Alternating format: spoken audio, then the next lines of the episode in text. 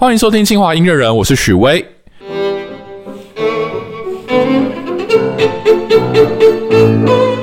在这个系列呢，我们会聊很多连接清华音乐还有人的故事。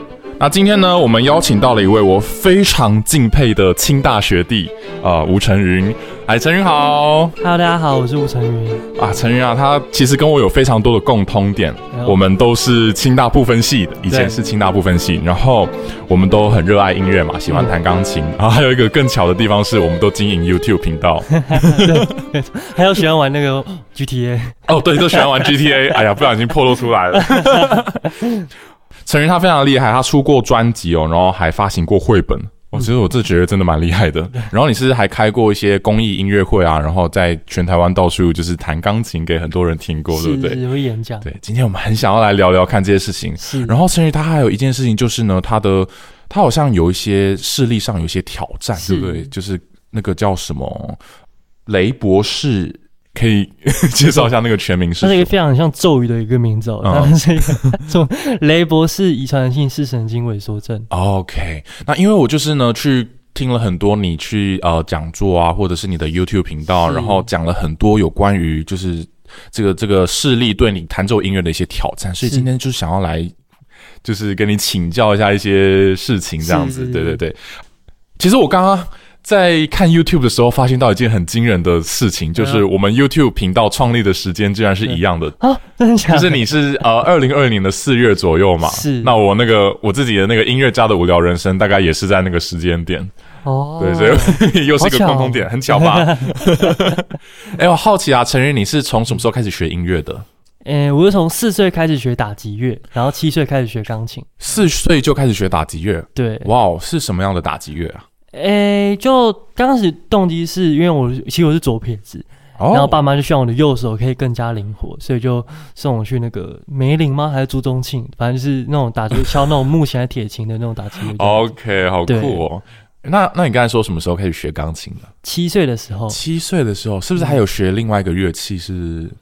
诶，我是三四年级有还有在学半年的爵士鼓了啊，爵士鼓哦，OK OK OK，哦，所以就是弹钢琴跟爵士鼓。那以前钢琴是学古典的吗？对，以前都是学古典。哦，那之后你后来就喜欢上创作，对不对？对，是从什么时候开始的？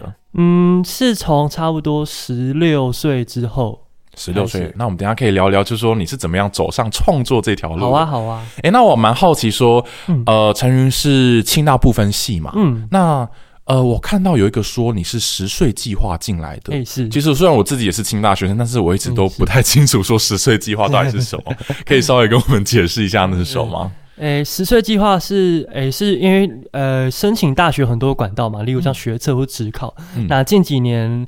诶，台湾有更多不同的管道，例如像是特殊选材。嗯，那特殊选材其实就是会，他不会看学测成绩，他就是看诶这个学生的其他表现，例如特殊表现、特殊行为或是不同的特质来去来去筛选学生这样子。对对对，然后诶，清华大学就把特殊选材这名字叫做十岁计划。了解。那我当时就是用音乐跟我的生命故事逆境向上的这个特质来录录取清大的这样。哇，原来是这样子，所以后来就在不分系就读吗？对。对，那不分系，因为我以前在念不分系的时候，我们是大一不分系，是，但是大二你就要去选一个科系，然后去修那个科系的课，是。那你的不分系也是这样子吗？嗯，我是我也是大一的时候不分系，就是选自就是选自己想要选的课这样子。那大二的时候，我申请的学校有个近几年正在推出的一个叫做实验教育计划，嗯，那他就是要自己去规划自己未来三年的大学课程，就要自己去安排自己的主修、自己的必修选修是什么这样子。哇，那对对对，基本上就是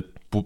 没有像是说要你去选一个系，而是你自己安排自己的课表，然后自己变成一个你自己的学程。没错没错。哇，那这样毕毕业之后拿到那个证书上面会怎么写？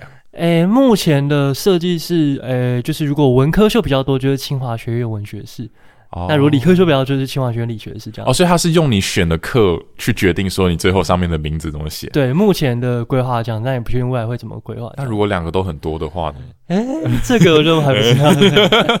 对，不过我目前修的课就是比较偏向音乐领域，还有创业管理、行销这这领域来去修课的这样。哦，其实现在真的还蛮羡慕你们的。是，就虽然我那时候清大就已经选课上面就蛮有弹性，但是没有弹性到说像你们这样可以自己为自己量身定造。好，然后自己想修什么课都可以。所以我那时候其实修了蛮多我我蛮讨厌的课，然后就是我现在觉得那些课对我一点人生帮助都没有。辛苦辛苦，就修什么生物化学啊，什么什么细胞生物学啊，对，那当然是我自己选择要去念生科的啦。是，不过对啊，我觉得真的是蛮羡慕你们现在这样子。那陈云除了就是呃课业以外，是不是也参加过很多清大的一些社团活动，比如说音乐性的社团啊，或者是跟朋友一起玩乐团啊之类的？嗯，不过其实好像我在就是清大这段期间，我社团反而没有参加音乐系的社团，社团反而参加一些比较是属于商业管理领导相关的社团，这样对，像叫什么 I 社团对，我以前有听过那个，呃，对对对，可是我从来没有 去仔细看。是是是，因为之前就因为除了对音乐之外，我也对可能像管理啊，或是就是创新创业相关的领域也蛮有兴趣的，所以就参加 IC 的社团。那音乐方面主要是会修一些硕班的一些音乐所的课，然后就认识很多不同音乐的学长姐，然后就会蛮常会有音乐上的合作跟交流。哇，我觉得这样蛮好的。对对，而且我觉得就是嗯，学音乐的人学管理这件事情是。是蛮重要的哦，嗯，我我怕我再下去会说出一些有点母汤的事情。这到此，哎，那我们节目稍后在这边结束。好，哎，那陈云是什么时候开始经营 YouTube 的？呃，也是在二零二零年的，哎，实际开始，我刚刚已经讲过了。我操，天啊，太母汤了！我说 你是什么样机缘下开始经营 YouTube？我要问的问题是这样子，对不对？其实我从二零一九年的时候就已经开始会放一些音乐，或是放一些。就我的创作，然后是我的 cover 到我的频道上面。嗯，那实际开始会露脸拍影片的时候，会是是在二零二零年四月，就刚就是刚我提到那个时间，二零二零年四月。那为什么要开始拍影片的原因，是因为。诶，我在演讲的过程中，因为一直以来我都有在巡回演讲哦，然后过程中我发现，哎，好像发现很多人会对视障者或是视障朋友会有很多的好奇，或是很想多认识这样子。嗯嗯。那我想说，哎，那也许我可以透过 YouTube 这个媒介或者这个管道来让更多的朋友认识视障者的生活这样子，所以才会开始来拍一些影片，让分享我看不到的生活这样。原来如此。嗯。哦，我我刚刚真是。呃，其实我这几天有一直都在看你的影片，然后觉得里面有些内容真的蛮有趣的。我印象蛮深刻，就是看到你在说，呃，要怎么剪指甲 这件事情。啊，对，因为我觉得这个对。一个弹钢琴人来说，真的是一件很重要的事情。我 我真的很难想象说，如果有一天我蒙着眼睛，我要怎么样剪指甲？我怕剪到自己的肉。对我来说，这是一个噩梦。对，所以就对，就是说你眼睛就是视力比较模糊这件事情，有很多的疑问哦。那不然我们现在来直接呃，我们来聊聊，就是说这个到底是一个怎么样的疾病啊？诶，它是一个遗传性的视神经萎缩症。哦，那通常都是在青少年的时候发病，也就是说，其实我在十四岁以前的时候，我的视力都是一点零，是看得到的。对对，就是就全部都一点零这样子。嗯，对，就是就是每一次量，我最至少就量视力这样。嗯，那是在十四岁的时候，就突然两三个月之内，我的视力就急速恶化。那差不多半年内吧，视力就从一点零就退化到了零点零一左右这样。哇，零点零一。对，哇，这是一个什么样的概念呢？哎，我现在眼睛看出去，大概就像是，如果戴眼镜的人可以想想看，大概戴着眼镜，然后吃着热乎乎的汤面，类似这种感觉，就是那个雾气，就是沾满你的眼睛，对对对对对，雾雾的感觉，雾雾的感觉，就大家可以看得到有形体啊，或是有有物体，但是太细致的东西就看不太到。这样哇，那那个过程就是转变的过程，它是突然之间就看不到，还是说一个渐进的过程？它是渐进的过程，就是可能每天早上起来就发现，哎，眼前那一块越来越模糊，又越来越模糊。对对对对，而且以前刚开始去找医生医生的时候，还看不太出来这是什么症状。有些医生还说，哎，觉得哎，这是。没办法确诊这叫什么疾病，很多医生可能手机用太多喽，这样一开始会对对对对对对对，可能还觉得哎，可能是发炎啊什么之类的，对，反而是隔了两三四个月吧之后才确诊，说是这个很罕见的这个雷博士遗传性视神经萎缩症。原来如此，那你当时候知道这件事情的时候，有非常的沮丧吗？嗯，我觉得对当时来说，第一个反应是为什么是我？嗯，因为因为第一个我以前的视力都是一点零。嗯，那所以很常都是同学玩在一起什么之类，就完全不会想象自己有一天视力会突然就是突然变视障者这种感觉，这样对，所以对我对当时来说觉得，哎，怎么会？为什么是我？就是就是为什么不是别人？就会会有一种怨天尤人的感觉，这样。哦，这样子。嗯。那你的生活是不是就因此而很大的改变？比如说刚刚我们在讲到剪指甲，是。然后包括你在 YouTube 上面说，呃，挤牙膏啦，然后还有怎么用手机这些，那对你弹钢琴这件事情是不是也有很大的影响？对，因为我以前弹钢弹钢琴就是可能像看琴键嘛，或是看谱来这样弹钢琴，嗯。但是发病之后对我来说就已经没办法看谱了，嗯。所以琴键也几乎都是一团模糊的，所以我就几乎都是要用听用耳朵来听嗯。来去弹钢琴这样。嗯嗯对，哇，我觉得其实大家可能想说音乐就是用听嘛，但呃可能会觉得说呃呃视力可能不会对你弹音乐有很大影响，但其实。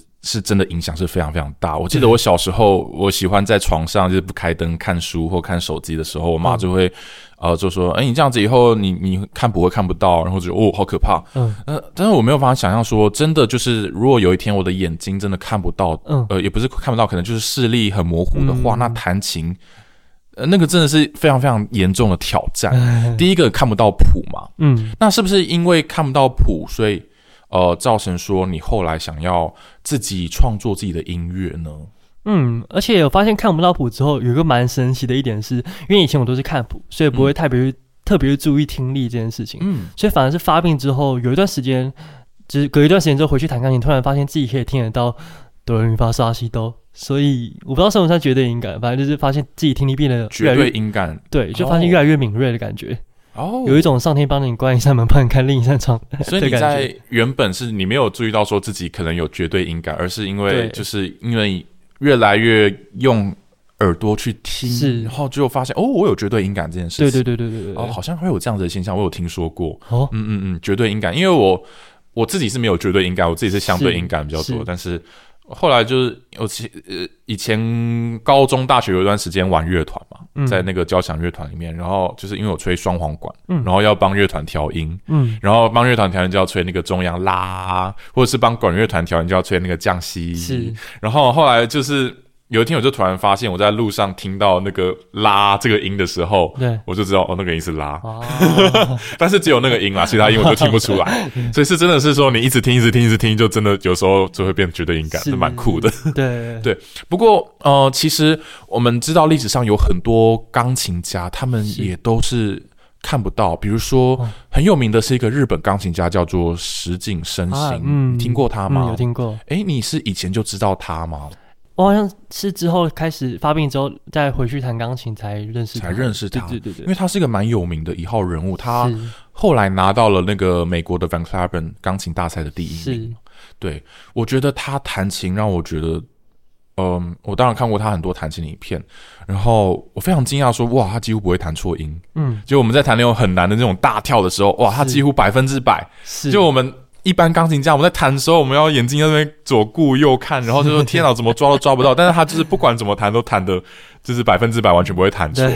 所以，所以是不是说，就是当我们把眼睛闭起来的时候，嗯仔细去感受那个距离啊，然后用耳朵去听的时候，反而对你弹钢琴会有一些帮助吗？对，而且我觉得会让我更融入那个在那个音乐里面，对对，而且在练那种大跳的音乐的时候，通常都是练很多次，就是因为可能没办法看嘛，所以我就用肌肉记忆，可能弹了十次、一百次、一千次去记得，哎，那个位置就是就就是就是那个音这样子。哦，原来如此。那我还记得有另外一个钢琴家是比较早期的，然后嗯他是弹爵士乐的，叫做 Art Tatum，你知道他吗？好像有听过，但好像没有太大的影响。他是据说是有史以来有史以来最最最最厉害的爵士钢琴家。是，对，哦然后他也是看不到，然后呃，所有的钢琴家听到他弹，嘴巴都是张大大的，关不起来，就说天哪，是太厉害的。所有所有的古典钢琴家，然后弹那种很厉害的那种俄罗斯钢琴家，弹那种呃 Rachmaninoff 啊，弹 Prokofiev，然后再去听 a r t e t 说天哪，怎么可能弹得出这种东西？那个手非常的快，然后这么手那边跳来跳去，几乎不会弹错。而且你知道，就是美国那种有这种 rock，就是 rock time，他们那个手会这样咚冰嘣冰嘣冰嘣冰，这种 对。我们来说是完全不可能，但对他来说弹起来非常的轻松。嗯，对，所以我就觉得真的很敬佩说哇，诶，我不知道呃陈云有没有兴趣弹爵士乐？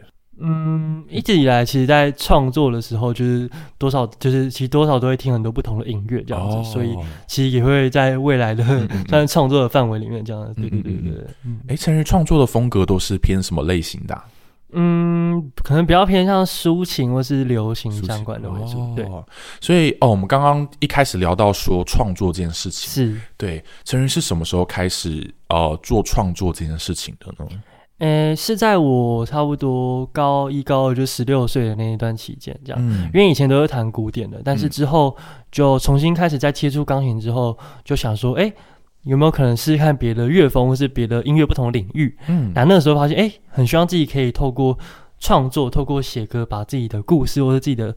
心路历程写成音乐跟大家分享，是不是到嗯就开始就是学创作这样哦，就觉得自己有很多想要抒发的自己的声音，对，有点像这样子的感觉。嗯，哇，那我看到就是呃，当然网络上有很多的资讯，就是看到说哇，你做过很多的事情，你是不是常常到全台湾各地去演奏呢？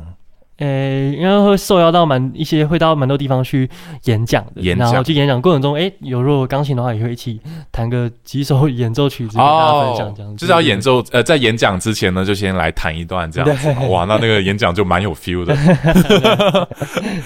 你是不是还出过专辑啊？哎，是是是。哇，这个专辑其实我对这件事情非常的好奇哦，因为我们这种从小学钢琴的，就是。哇，完全不敢想说自己要发一张专辑，感觉那个过程啊，那个那个，还有你的，当然有有一点现实，就是你要有的资金，对不对？是。那可以跟我们分享一下，说你这个专辑发行的过程吗？就他，你一开始是怎么样决定说你要做这件事情？还有它是有一个什么样的契机跟缘起的？是是是，那个契机其实是在我大一升大二的暑假。哎，那个时候其实我有去台东那边打工换宿。台东对，台东都兰那边打工换。哦，都兰，都兰是一个什么样的地方啊？哎，那边是一个算是那边其实靠海。靠海，那边地方有那边有很多的背包客栈，很多的民宿，哦，很多，所以就会很多人会去那边，可能放松是休息啊，去度假那种感觉。对，那也会很多人在那边当小帮手去打工换宿这样。哦，了解了解。那我觉得在那边的过程中，就是大概一个月吧，就是我反思很多事情，然后有思考自己的未来方向等等等。那所以在中在那段旅途中，就获获得蛮多的能量或是充电的感觉。所以回来台北之后，就想要给自己当年一个挑战。嗯，所以就就思考了一下，之后觉得哎，也许我可以把自己的。创作集结成一张专辑来跟大家分享，这样子。哦，那在都兰那边做的是什么样的工作？哎，那边刚好有一台钢琴，刚好有一台钢琴。对对对，那那一间民宿，所以我就弹钢琴给那边吃早餐的客人听。那客人就是观光客喽？哎，对对对，没错没错，是台湾的观光客还是？哎，都有哎，都有台湾的，然后有外国的，很多国外。哇，知道很多国外的观光客来台湾，就是想要往。花东去玩，所以应该蛮多观光国外的观光客的。对，那边然后那一段期间认识蛮多国外的朋友。嗯，那那边的观众会给你一些反馈吗？诶，会，而且甚至因为诶，因为那家店老板很喜欢音乐，所以那边除了钢琴之外，还有还有鼓，所以甚至还有外国的朋友会一起上来打鼓，就一起一起合奏这样子，对对，一起一起即兴这样。对对对对对对，好酷哦！对，真的酷，德国的朋友。那你会跟他们有些就是呃聊天交流怎么样的？会啊会啊会啊，对啊，都是会一起聊一些音乐上面的事情等等。哦，所以他们应该给你蛮大的鼓励的嘛。对，而且甚至印象很深刻，还有一次晚上的时候，我们一起去外面走，然后还有一位，我原本想很担心那边可能有点危险，但还有一个澳洲的一个算哥哥吧，他要他他要伸出他的手，然后跟我说 I can take care of you，他就握着我的手，然后往海边慢慢就是散步这样子，就觉得哇。哇，怎么突然觉得好有情调？有点浪漫，是有点浪漫。哇，因为我我其实呃以前也有一些机缘，也有到国外去演奏过的经验。然后我觉得跟台湾有一个很不一样，就是国外他们对这种嗯呃演奏音乐的人，他们非常的热情啊。是对，以前在台湾谈音乐会啊，可能。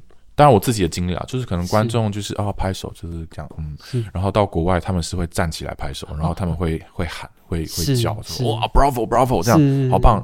我觉得那感觉真的差蛮多的，是觉得哦哇，他们他们喜欢我的东西哦，这种感觉，对，你会有这种感觉吗？就是国外的旅客特别的热情对音乐。嗯，就感觉感觉到他们会很外显的跟你分享，很外显，他感受到这个音乐的情绪。我觉得可能台湾观众他们也不是不喜欢，他们只是不擅长表达。对对对对，因为我们以前在呃有一次我去美国玩，然后就路边就有呃歌手在演唱，然后有乐团是一个 band，然后路边路人他们音乐一下。嗯，他们自动直播开始跳舞哦，这种事情在台湾是不可能看到的，几乎不可能看到的。对，所以国外他们的确就是对音乐就觉得说他们有一个直接的沟通，然后他们就很外显的想要把他们对音乐的感受表达出来，有点像这样的感觉嘛。对，对，哇，那真的是很酷的经验。所以，哦，对，不不好意思，有点扯远了。所以是因为这样子的契机，导致说你想要发一个专辑嘛？对，因为旅行真的可以带给我很多的不同的思考跟能量，所以才觉得，哎、也许回来之后想要来发一张，又或者说想给自己一个挑战啊，所以想说，嗯哎、也可以把自己的创作集成一张专辑跟大家分享，这样子。OK，那你是怎么样执行这件事情？一开始是，哎、我就上网查很多资料，嗯就是例如查说，哎、专辑发行啊，什么什么之类，然后也有问一些曾经发过专辑的一些朋友，嗯。他们怎么做的，然后就去拆解说，哎、可能发一张实体实体专辑会需要哪些步骤，例如，哎、印刷厂商，或是嗯。找发行公司，嗯，或是录音等等等。那那上架到数位音乐平台会需要跟哪些公司合作等等，然后自己去统筹或是联络这件事情。很多很复杂的过程。那你是本来就有人脉告诉你怎么做这件事情的吗？告诉我吗？哎、或者是有一些管道这样子？嗯，嗯，我觉得当时让我学到更大的事情是主动，主动。因为。诶，可能以前我比较是属于比较被动，是想说，哎、可能之后有机会再看看什么之类的。但是，但是当下我会想说，哎、我必须要主动去问一些我可能，哎、嗯刚好在涉猎这些领域的朋友，他们怎么做？哦对对对，所以我发现主动出击的很重要。那你都问了谁啊？例如之前我认识几个街头艺人的朋友，哦对对，然后他也有可能有发行过自己会出一张 CD 什么之类的，然后就问他，哎、他们怎么发行、怎么印刷的，等等等。哎、你是怎么认识他们的呢？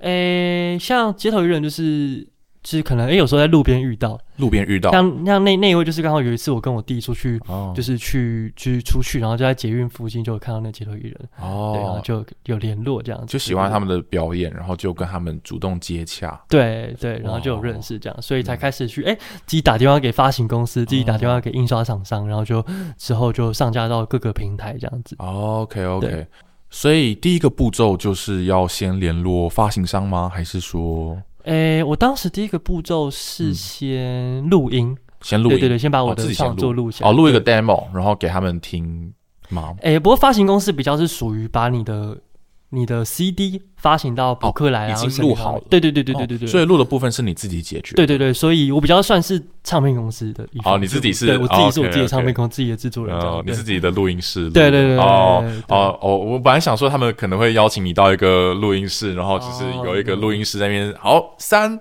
二一。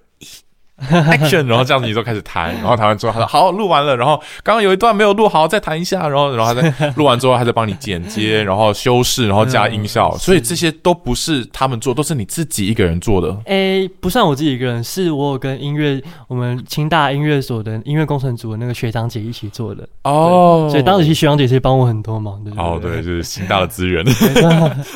OK，哦，哇，那那我觉得还是很不容易，就是清大学的哇，所以清大学生，你说那个叫什么所？诶，是音乐所的音乐工程与应应用音乐组。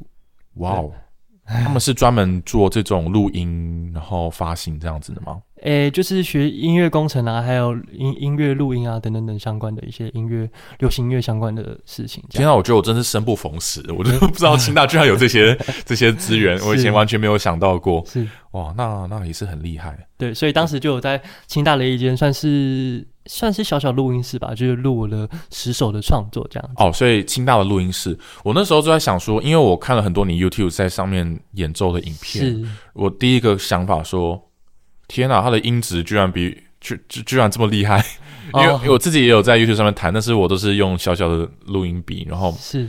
对我就我觉得我其实我对我的那个 YouTube 上面的音质不是很满意，但是我听到你的时候想说，天啊，哇，那个音质还不错，啊，这样，还蛮好的，而且你是在家里面弹的嘛，哎，是在在 YouTube 上面的时候，对就是在那个直立钢上面弹。是，那在家里录的时候也是用一样的设备吗？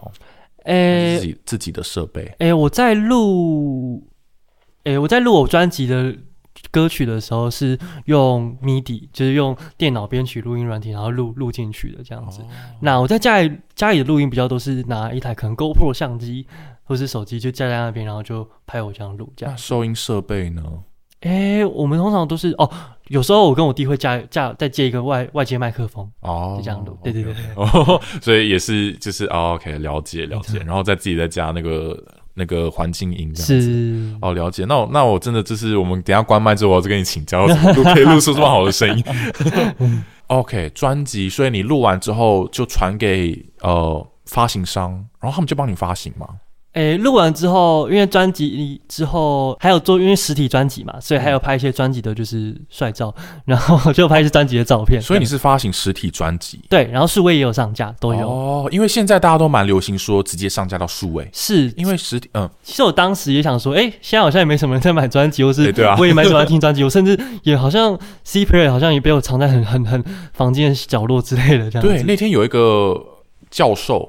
钢琴家在问我说：“我们现在都用什么听音乐？因为他他也是最近出专辑，然后要送人，就他发现一件事情，没有人有 CD player 这东西，所以这是个蛮值得烦恼的事情哦。对对对。不过我当时做实体专辑这个决定，是因为毕竟是人生第一张专辑，所以。”算是想要给自己一个里程碑嘛，是给自己一个纪念。然后就是有一个实体的东西，你可以拿在手上，说哇，这个是我创作出来的。对，是这样。所以里面就有可能我专辑的文案，还有我拍的很多专辑的一些沙龙照的照片。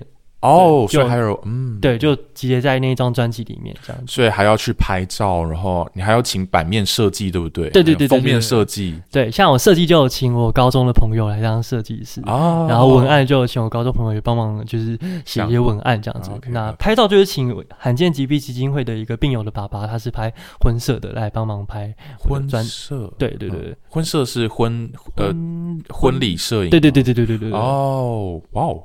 那应该会蛮就是华丽的，哎，没错，所以蛮感谢当时就是有一起帮忙专辑的很多朋友们这样子，对对对，哦，真的是很酷的一个经验，我觉得真的对我来说是一个非常大的启发，我相信对很多人都是，因为我现在已经，哦，我就说不说我现在几岁，但是我从来没有就是真的想说我要去做发行专辑这件事情，是。对，而且你那时候发行专辑的时候是大二。大一、大二十九岁，哇，那真的是一个很年轻的年纪，哦，这吗？对啊，应该很少人有这个勇气去做这件事情，真的是非常非常的，嗯，是鼓励人。就说，当你想要做一件事情的时候，直接动身去做，不用想太多。好，先做了之后再想也是可以的，这样对。对，因为以前我会比较是属于，哎，想说机会是等准备好的人，嗯，才可以拥有。但我后来的思考比较比较像是，机会是要等自己。自己去主动出击，主动去创造的，对对对对对，嗯嗯嗯嗯嗯嗯嗯，是很敬佩。那你除了发专辑之后，你后来还开了就是整场的音乐会，对不对？是是是。哎，那个是怎么样的一个音乐会啊？哎，就我在二零二零年底的十二月十九号，那时候举办一场，就是它叫《光的拥抱》，光的拥抱，对的流行钢琴的公益演奏会，公益演奏会。嗯，因为我就把净所得的百分之。五十就一半捐赠给罕见疾病基金会这样子哦，对对对，OK，了解。那这个音乐会筹办过程有很多人参与吗？还是你自己筹备的？诶，筹备主要是我跟一位学姐，也是刚刚讲音乐所的那位一一位学姐，然后还有另外有高中同学，我们三个一起筹备的。哇，你朋友真的很多。然后到演出的当天，就找我们很多，就是各个我可能大学朋友或者高中。高中的朋友一起来帮忙，可能像验票，或者像灯光，或是像是可能投影机啊，或是像音控，就找很多不同的朋友来一起帮忙。所以当时就有可能二十几个左右的朋友一起到现场一起帮忙，这样。二十几个，对，所以真的很感谢大家的协助，这样。对对对，哇，那表表示说这是人脉非常的扎实，这样子。哇，那哦，所以说这个音乐会除了说你自己弹以外，还有一些光影特效吗？诶，就是。或者说当时有那些灯光的特效，就另外再请灯光的朋友帮忙。他们有在另外设计？诶，当时比较少设计，当然比较是以音乐层面的为主。像例我就邀请罕见疾病的一个诶一个小朋友，一些妹妹啦，一起来一起来表演。他弹古筝的，然后我们就一起一起合作表演这样子。其中一首就是他上来跟你对对对对对，他弹古筝这样。那那真的好像那个场面会哦。很温馨，而且听说最后演演出结束之后，还有因为当时也有蛮多寒病的孩子也有来到现场，然后之后听说有孩子跟他妈妈说，就是就是他说他未来想跟陈云哥哥一样在台上弹琴什么之类的，就觉得就觉得还蛮感动。哇，真的，我觉得对音乐家最好的反馈就是这样子，是，对啊，对啊，对啊，哇。所以观众就是很多那个罕见罕见疾病基金会，还有一些你的亲朋好友嘛。因为我有在 YouTube 上面看，我觉得哇，那个场地很大，当时他一百六十个人左右，一百六十哦，才一百六十，我我看觉得很多人，我说，我觉得就哇，那个场面很壮观，而且就是结束之后，很多人来跟你拍照啊，对对对对对，蛮多人蛮签名啊，拍照。所以音乐会里面全部都是你自己的作品吗？对，都是我自己的创作。对我刚刚也忘记问说，你的专辑里面也都是你的作品？是是，十首都是我创作。哇。我专辑名称叫《新的乐章》，心是爱心的心。OK，哦，对对，我们刚刚忘记先介绍一下这个专辑的细节。所以你作品蛮多的嘛，一直都有持续在创作，对，一直都有持续在写歌创作这样。所以专辑里面的作品就是挑出十首你自己最喜欢的，对，就是十首我最喜欢，然后跟我的生，就是我的生命故事，或者我的很多经验有很多很深刻的连接，我就会把它放进去专辑里面。哦，怎么说呢？可以呃。可以介绍其中一个一首歌之类的吗？好啊，好啊。例如像是，诶，像刚刚我一首歌叫《新的旅行》，心是爱心的心。那它其实就是我在台东打工换宿的时候所写出来的曲子。嗯，那如果大家有去听的话，副歌有一个很洗脑，有一个旋律，它就是它真的就是我在都兰那边的那那台钢琴，有一天在吃早餐的时候突然弹出来的，然后就赶快把手机把它录下来，然后再之后再把它。写得更完整这样子，所以那首真的是在都兰说我的算是故事的结晶这样子。哇，所以哦，你在都兰弹琴的时候，有点像是在即兴，随时想到什么旋律就这样弹。是，所以就有蛮多我的生命经验在那张专辑里面的这样。嗯嗯哇，那你除了音乐的事业，就是 发行专辑啊，然后看音乐会之外，是。我看到你还发行了绘本，哎，对，这个是怎么样一件事情呢？哎，这其实起源是在，因为这几年我都去很多地方演讲，嗯，对，那所以其实分享我生命故事一直是我很开心也很有热情的事情，因为可以用我的故事去影响大家，或是去跟大家分享我的勇气，我觉得是一件。我觉得跟钢琴比起来，也是我一件也做很开心的事情，这样。所以我记得印象深刻是有一次前几年有一次演讲回来，然后就翻到我家一本我很久以前小时候看的绘本，然后突然就有有一个想法是，哎，是不是我也可以把我的故事。变成一本绘本，做成一本绘本来跟很更多孩子们分享，这样。所以当时就有寄信跟很多出版社联络，然后就是过一段时间之后，就有开始跟就收到格林出版社的回信。哦，对，当时收到格林信真的吓一大跳，因为格林是我一个大的。对从小看到大的一个出版社公司，然后也是。对格林文化 对，然后就想说，哎，所以就开始进一步的合作，所以就在去年的七月的时候，二零二一年七月就发行了我的用我的生命故事所改编的绘本，叫做《从音符看见自己》。嗯，所以里面就是讲你的一些故事，这样子。对，就是从我发病啦，还有到重新接触音乐啦，然后从音乐找回自己的很多历程的故事，去写到这本绘本里面，这样。哦，那这个绘本里面绘图的人是你的朋友吗？诶，绘图不是我朋友，是透过出版社找的。出版社对对对对。不过当时其实也来回讨论了蛮多次，然后也设里面有设计蛮多小巧思的，嗯对，然后画风格也觉得很喜欢这样。嗯，对，了解。真的很丰富的经验哇！你现在才大四嘛？对，大四二十二岁。大家想想看，人家大四做过这么多事情。我以前大四的时候，我还在干嘛？对我开过音乐会啊，除了这样子以外，好像就这样。对，我觉得非常非常的嗯敬佩你。嗯，对，真的是身体力行，就是想到哦。就是说，包括说，你说你想要发行专辑哦，直接去寄信去问是啊，然后你想要看音乐会啊，召集你的朋友，然后直接就是冲了，然后想要发行绘本哦，直接寄信去给 格林格林哇，真的是很值得，就是我们好好嗯学习。是 那嗯，除了身为一个演奏者以外，你会去看一些艺文演出吗？嗯，看英文演出觉得。比较少一点点，不过让我印象比较深刻的是，刚好是去年的时候，我有去清大所办的那个音乐音清大音乐系所办的那个音乐剧《萨勒姆风暴》，就是在新竹的那个音乐音乐私立演艺厅。对对对对对，我去那边去看演出。对对对。那那时候看的感受是怎么样？当时印象蛮深刻的是，我印象蛮深刻的是那边的设计。哦，因为那边的，因为我以前可能去一些地方，可能有些会很蛮多楼梯，或者是可能阶梯有些走比较慢什么之类。让我印象很深刻的是，它旁边座位旁边的一些设计，它是坡道，哦，你说新竹市立演艺厅，对，它旁边是嗯无障碍的，就是哦坡道，让我走，哎，走起来算比较舒服嘛之类的。对对对对对。然后听的当下，如果讲到表演的当下，我就是用听的来去感受音乐剧的现场的气氛，这样子嗯嗯。对对对，嗯也是蛮有趣的一个体验，这样子。对，对我我知道，就是听说台湾现在很多场馆都蛮努力在做这个方向的。是是是。比如说两厅院，他们之前就如果你去戏剧院看戏的话呢，他们会有一个叫做叫做什么啊口述影呃啊，是口述影像，口述影像，是就是舞台上在演，当然就是可能看不到嘛，所以他就会有一个人让你。呃，他们会给你一只耳机，然后他们在幕后就有一个人在念说现在舞台上面发生什么事。哦，而且就是听说他们真的非常用心，他们会不止告诉你剧情，他们会告诉你说现在某某人现在走到哪个角落了，然后眼睛看向了舞台另外一方的某某人，然后另外一个人他摆出了一个什么样的表情，是。然后那个人手做了一个什么样的动作，然后另外一个人看到这个动作之后做出什么样的回应，是，他会讲的这么这么细节。对，我不知道你有没有看过这种类似的演出，我有看过比较是口述电影，口述电影。就它是电影，然后也是像您刚刚讲，就是用口述的方式去念出来，说，这个人走过去了，嗯鸟在旁边飞过去，类似这种感觉。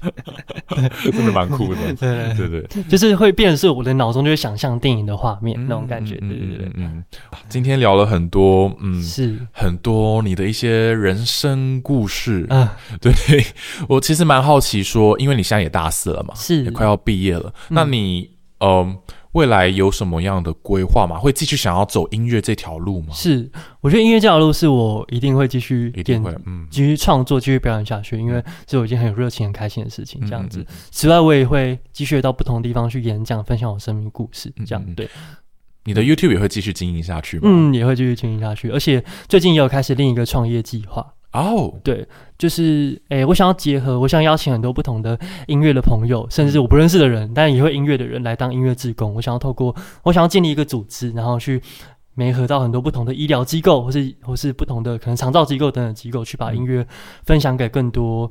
疗愈啊，或是温暖的力量分享给大家，所以我想要建立这个主持，也是目前的一个创业计划，这样子。我听说陈云对呃音乐治疗也蛮有兴趣的，对不对？是是是好，是，所以就有点像你会你会继续往这个方向去吗？嗯，目前可能比较不会往音乐治疗方向去走，但如果依照我刚刚我构想这个目前在进行的这个创业计划，比较算是音乐陪伴或是音乐疗愈的方向来进行，这样。对对对对对对对对。了解。那你的 YouTube 频道，我我其实我呃，我今天看到了你的其中一部影片，是在说哦、你的频道停更了一段时间，对不对之？前对对，去年的时候，啊好像是去年，对对对。对对对，呃，是你是说你在影片说什么？就是觉得自己好像失去热情，还是怎么样吗？